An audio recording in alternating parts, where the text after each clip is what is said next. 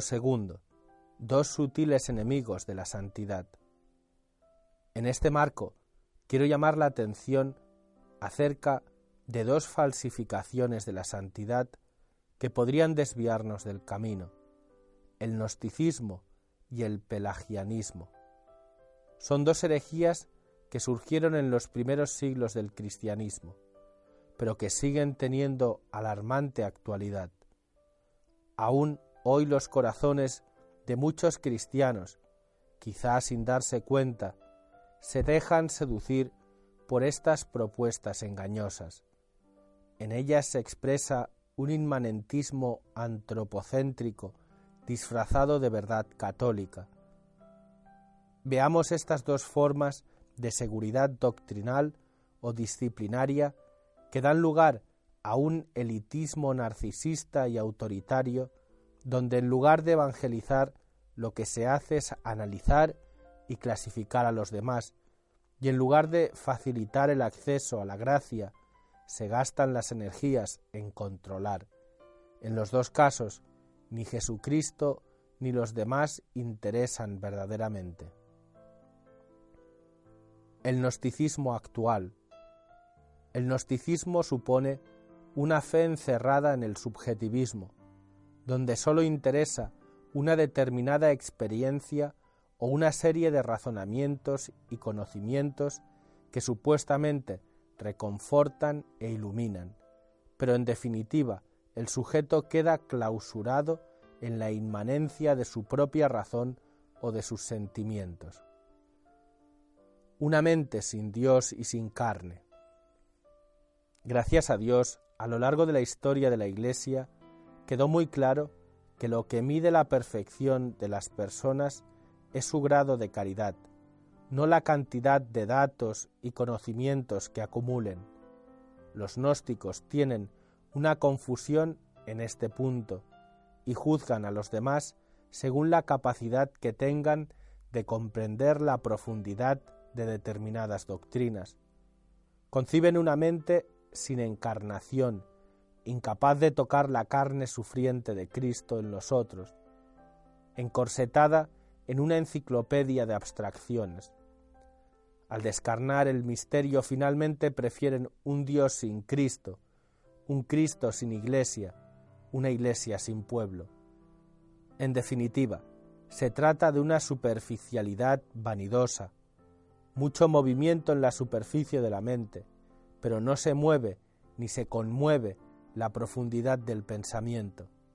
Sin embargo, logra subyugar algunos con una fascinación engañosa, porque el equilibrio gnóstico es formal y supuestamente aséptico, y puede asumir el aspecto de una cierta armonía o de un orden que lo abarca todo. Pero estemos atentos, no me refiero a los racionalistas enemigos de la fe cristiana. Esto puede ocurrir dentro de la Iglesia, tanto en los laicos de las parroquias como en quienes enseñan filosofía o teología en centros de formación, porque también es propio de los gnósticos creer que con sus explicaciones ellos pueden hacer perfectamente comprensible toda la fe y todo el Evangelio. Absolutizan sus propias teorías y obligan a los demás a someterse a los razonamientos que ellos usan. Una cosa es un sano y humilde uso de la razón para reflexionar sobre la enseñanza teológica y moral del Evangelio. Otra es pretender reducir la enseñanza de Jesús a una lógica fría y dura que busca dominarlo todo una doctrina sin misterio. El gnosticismo es una de las peores ideologías, ya que, al mismo tiempo que exalta indebidamente el conocimiento o una determinada experiencia, considera que su propia visión de la realidad es la perfección. Así, quizás sin advertirlo, esta ideología se alimenta a sí misma y se enceguece aún más a veces se vuelve especialmente engañosa cuando se disfraza de una espiritualidad desencarnada, porque el gnosticismo, por su propia naturaleza, quiere domesticar el misterio, tanto el misterio de Dios y de su gracia, como el misterio de la vida de los demás. Cuando alguien tiene respuestas a todas las preguntas, demuestra que no está en un sano camino, y es posible que sea un falso profeta, que usa la religión en beneficio propio, al servicio de sus elucubraciones psicológicas y mentales. Dios nos supera infinitamente. Siempre es una sorpresa y no somos nosotros los que decidimos en qué circunstancias históricas encontrarlo, ya que no depende de nosotros determinar el tiempo y el lugar del encuentro. Quien lo quiere todo claro y seguro pretende dominar la trascendencia de Dios. Tampoco se puede pretender definir dónde no está Dios, porque Él está misteriosamente en la vida de toda persona. Está en la vida de cada uno como Él quiere, y no podemos negarlo con nuestras supuestas certezas. Aun cuando la existencia de alguien haya sido un desastre, aun cuando lo veamos destruido por los vicios o las adicciones, Dios está en su vida. Si nos dejamos guiar por el Espíritu más que por nuestros razonamientos, podemos y debemos buscar al Señor en toda vida humana. Esto es parte del misterio que las mentalidades gnósticas terminan rechazando, porque no lo pueden controlar. Los límites de la razón. Nosotros llegamos a comprender muy pobremente la verdad que recibimos del Señor. Con mayor dificultad todavía logramos expresarla. Por ello no podemos pretender que nuestro modo de entenderla nos autorice a ejercer una supervisión estricta de la vida de los demás. Quiero recordar que en la Iglesia conviven lícitamente distintas maneras de interpretar muchos aspectos de la doctrina y de la vida cristiana que en su variedad ayudan a explicitar mejor el riquísimo tesoro de la palabra. Es verdad que a quienes sueñan con una doctrina monolítica defendida por todos sin matices, esto puede parecerles una imperfecta dispersión.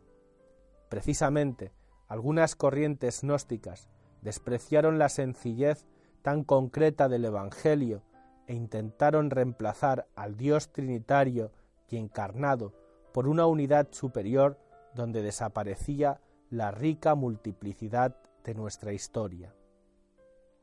En realidad, la doctrina, o mejor, nuestra comprensión y expresión de ella, no es un sistema cerrado, privado de dinámicas capaces de generar interrogantes, dudas, cuestionamientos y las preguntas de nuestro pueblo, sus angustias, sus peleas, sus sueños, sus luchas, sus preocupaciones, poseen valor hermenéutico que no podemos ignorar si queremos tomar en serio el principio de encarnación. Sus preguntas nos ayudan a preguntarnos, sus cuestionamientos nos cuestionan. Con frecuencia se produce una peligrosa confusión, creer que porque sabemos algo o podemos explicarlo con una determinada lógica, ya somos santos, perfectos, mejores que la masa ignorante. A todos los que en la Iglesia tienen la posibilidad de una formación más alta, San Juan Pablo II les advertía de la tentación de desarrollar un cierto sentimiento de superioridad respecto a los demás fieles. Pero en realidad, eso que creemos saber debería ser siempre una motivación para responder mejor al amor de Dios, porque se aprende para vivir. Teología y santidad son un binomio inseparable. Cuando San Francisco de Asís veía que algunos de sus discípulos enseñaban la doctrina, quiso evitar la tentación del gnosticismo. Entonces escribió esto a San Antonio de Padua. Me agrada que enseñes sagrada teología a los hermanos con tal que en el estudio de la misma no apagues el espíritu de oración y devoción. Él reconocía la tentación de convertir la experiencia cristiana en un conjunto de lucubraciones mentales que terminan alejándonos de la frescura del Evangelio. San Buenaventura, por otra parte, advertía que la verdadera sabiduría cristiana no se debe desconectar de la misericordia hacia el prójimo. La mayor sabiduría que puede existir consiste en difundir fructuosamente lo que uno tiene para dar, lo que se le ha dado precisamente para que lo dispense. Por eso, así como la misericordia es amiga de la sabiduría, la avaricia es su enemiga. Hay una actividad que al unirse a la contemplación no la impide, sino que la facilita, como las obras de misericordia y piedad. El pelagianismo actual. El gnosticismo dio lugar a otra vieja herejía, que también está presente hoy. Con el paso del tiempo, muchos comenzaron a reconocer que no es el conocimiento lo que nos hace mejores o santos, sino la vida que llevamos. El problema es que esto se degeneró sutilmente, de manera que el mismo error de los gnósticos simplemente se transformó, pero no fue superado. Porque el poder que los gnósticos atribuían a la inteligencia, algunos comenzaron a atribuírselo a la voluntad humana, al esfuerzo personal. Así surgieron los pelagianos y los semipelagianos. Ya no era la inteligencia lo que ocupaba el lugar del misterio y de la gracia, sino la voluntad. Se olvidaba que todo depende no del querer o del correr, sino de la misericordia de Dios, y que Él nos amó primero. Una voluntad sin humildad. Los que responden a esta mentalidad pelagiana o semipelagiana, aunque hablen de la gracia de Dios con discursos edulcorados, en el fondo solo confían en sus propias fuerzas y se sienten superiores a otros por cumplir determinadas normas o por ser inquebrantablemente fieles a cierto estilo católico. Cuando algunos de ellos se dirigen a los débiles diciéndoles que todo se puede con la gracia de Dios, en el fondo suelen transmitir la idea de que todo se puede con la voluntad humana, como si ella fuera algo puro, perfecto, omnipotente, a lo que se añade la gracia. Se pretende ignorar que no todos pueden todo, y que en esta vida las fragilidades humanas no son sanadas completa y definitivamente por la gracia. En cualquier caso, como enseñaba San Agustín, Dios te invita a hacer lo que puedas y a pedir lo que no puedas o bien a decirle al Señor humildemente, dame lo que me pides y pídeme lo que quieras. En el fondo, la falta de un reconocimiento sincero, dolorido y orante de nuestros límites es lo que impide a la gracia actuar mejor en nosotros, ya que no le deja espacio para provocar ese bien posible que se integra en un camino sincero y real de crecimiento. La gracia, precisamente porque supone nuestra naturaleza, no nos hace superhombres de golpe. Pretenderlo sería confiar demasiado en nosotros mismos. En este caso, detrás de la ortodoxia, nuestras actitudes pueden no corresponder a lo que afirmamos sobre la necesidad de la gracia, y en los hechos terminamos confiando poco en ella, porque si no advertimos nuestra realidad concreta y limitada tampoco podremos ver los pasos reales y posibles que el Señor nos pide en cada momento, después de habernos capacitado y cautivado con un don. La gracia actúa históricamente y de ordinario, nos toma y transforma de una forma progresiva. Por ello, si rechazamos esta manera histórica y progresiva, de hecho podemos llegar a negarla y bloquearla, aunque la exaltemos con nuestras palabras. Cuando Dios se dirige a Abraham, le dice, Yo soy Dios Todopoderoso, camina en mi presencia y sé perfecto. Para poder ser perfectos, como a Él le agrada, necesitamos vivir humildemente en su presencia, envueltos en su gloria. Nos hace falta caminar en unión con Él, reconociendo su amor constante en nuestras vidas. Hay que perderle el miedo a esa presencia que solamente puede hacernos bien. Es el Padre que nos dio la vida y nos ama tanto. Una vez que lo aceptamos y dejamos de pensar nuestra existencia sin Él, desaparece la angustia de la soledad. Y si ya no ponemos distancias frente a Dios y vivimos en su presencia, podremos permitirle que examine nuestro corazón para ver si va por el camino correcto. Así conoceremos la voluntad agradable y perfecta del Señor, y dejaremos que Él nos moldee como el alfarero.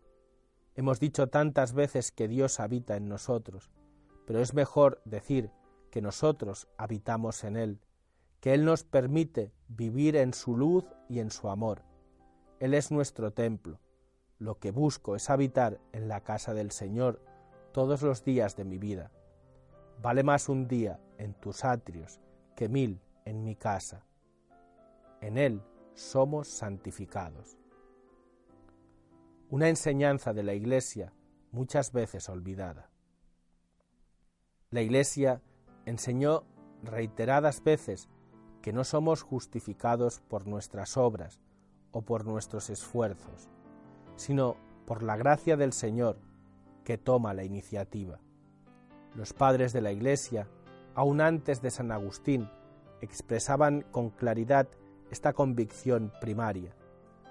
San Juan Crisóstomo decía que Dios derrama en nosotros la fuente misma de todos los dones antes de que nosotros hayamos entrado en el combate.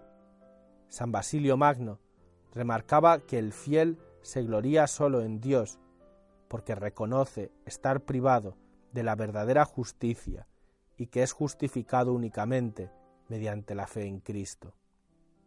El segundo sínodo de Orange enseñó con firme autoridad que nada humano puede exigir, merecer o comprar el don de la gracia divina, y que todo lo que pueda cooperar con ella es previamente don de la misma gracia.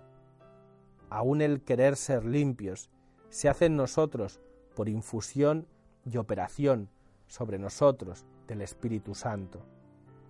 Posteriormente, aun cuando el concilio de Trento destacó la importancia de nuestra cooperación para el crecimiento espiritual, reafirmó aquella enseñanza dogmática. Se dice que somos justificados gratuitamente, porque nada de lo que precede a la justificación, sea la fe, sean las obras, merece la gracia misma de la justificación, porque si es gracia, ya no es por las obras. De otro modo la gracia ya no sería gracia. El Catecismo de la Iglesia Católica también nos recuerda que el don de la gracia sobrepasa las capacidades de la inteligencia y las fuerzas de la voluntad humana, y que frente a Dios no hay, en el sentido de un derecho estricto, mérito alguno de parte del hombre. Entre Él y nosotros la desigualdad no tiene medida. Su amistad nos supera infinitamente, no puede ser comprada por nosotros con nuestras obras y sólo puede ser un regalo de su iniciativa de amor. Esto nos invita a vivir con una gozosa gratitud por ese regalo que nunca mereceremos, puesto que después que uno ya posee la gracia, no puede la gracia ya recibida caer bajo mérito. Los santos evitan depositar la confianza en sus acciones, en el atardecer de esta vida me presentaré ante ti con las manos vacías, Señor, porque no te pido que lleves cuenta de mis obras. Todas nuestras justicias tienen manchas a tus ojos. Esta es una de las grandes convicciones definitivamente adquiridas por la Iglesia, y está tan claramente expresada en la palabra de Dios que queda fuera de toda discusión, así como el supremo mandamiento del amor. Esta verdad debería marcar nuestro estilo de vida, porque bebe del corazón del Evangelio y nos convoca no sólo a aceptarla con la mente, sino a convertirla en un gozo contagioso. Pero no podremos celebrar con gratitud el regalo gratuito de la amistad con el Señor si no reconocemos que aún nuestra existencia terrena y nuestras capacidades naturales son un regalo. Necesitamos consentir jubilosamente que nuestra realidad sea dádiva y aceptar aún nuestra libertad como gracia. Esto es lo difícil hoy en un mundo que cree tener algo por sí mismo, fruto de su propia originalidad o de su libertad. Solamente a partir del don de Dios, libremente acogido y humildemente recibido, podemos cooperar con nuestros esfuerzos para dejarnos transformar más y más. Lo primero es pertenecer a Dios. Se trata de ofrecernos a Él, que nos primerea, de entregarle nuestras capacidades, nuestro empeño, nuestra lucha contra el mal y nuestra actividad, para que su don gratuito crezca y se desarrolle en nosotros. Os exhorto, pues, hermanos, por la misericordia de Dios, a que presentéis vuestros cuerpos como sacrificio vivo, santo, agradable a Dios. Por otra parte, la Iglesia siempre enseñó que sólo la caridad hace posible el crecimiento en la vida de la gracia, porque si no tengo caridad no soy nada los nuevos pelagianos.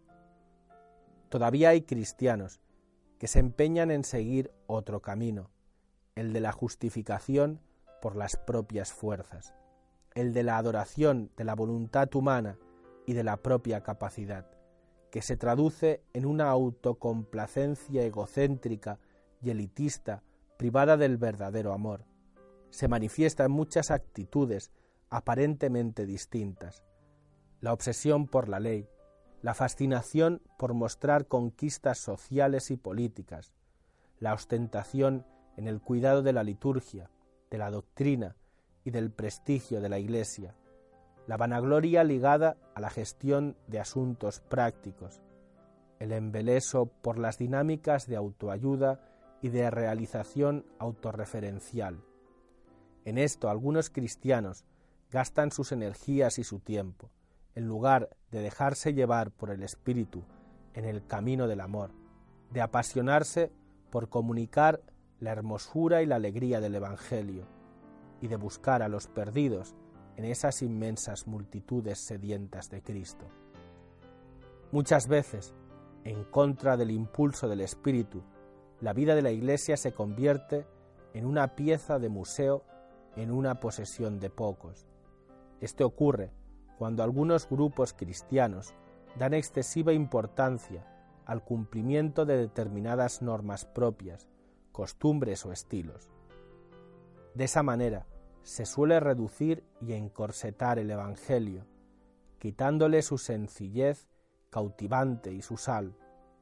Es quizás una forma sutil de pelagianismo, porque parece someter la vida de la gracia a unas estructuras humanas esto afecta a grupos, movimientos y comunidades, y es lo que explica por qué tantas veces comienzan con una inmensa vida en el espíritu, pero luego terminan fosilizados o corruptos.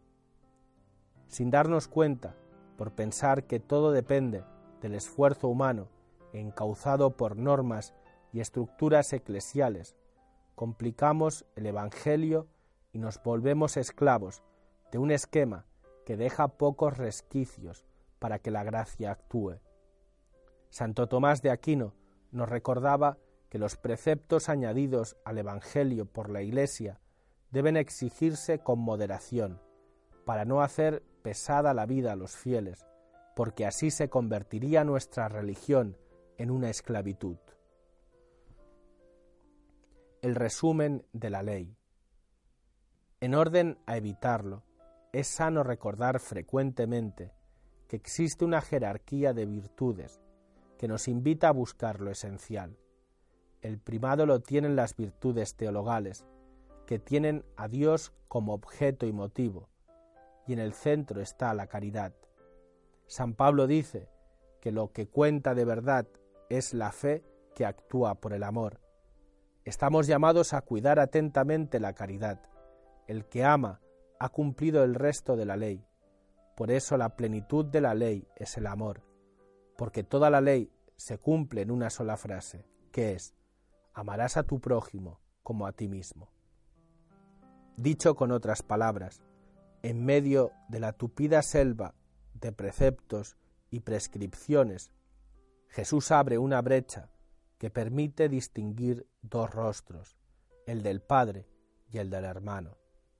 No nos entrega dos fórmulas o dos preceptos más, nos entrega dos rostros, o mejor, uno solo, el de Dios que se refleja en muchos, porque en cada hermano, especialmente en el más pequeño, frágil, indefenso y necesitado, está presente la imagen misma de Dios.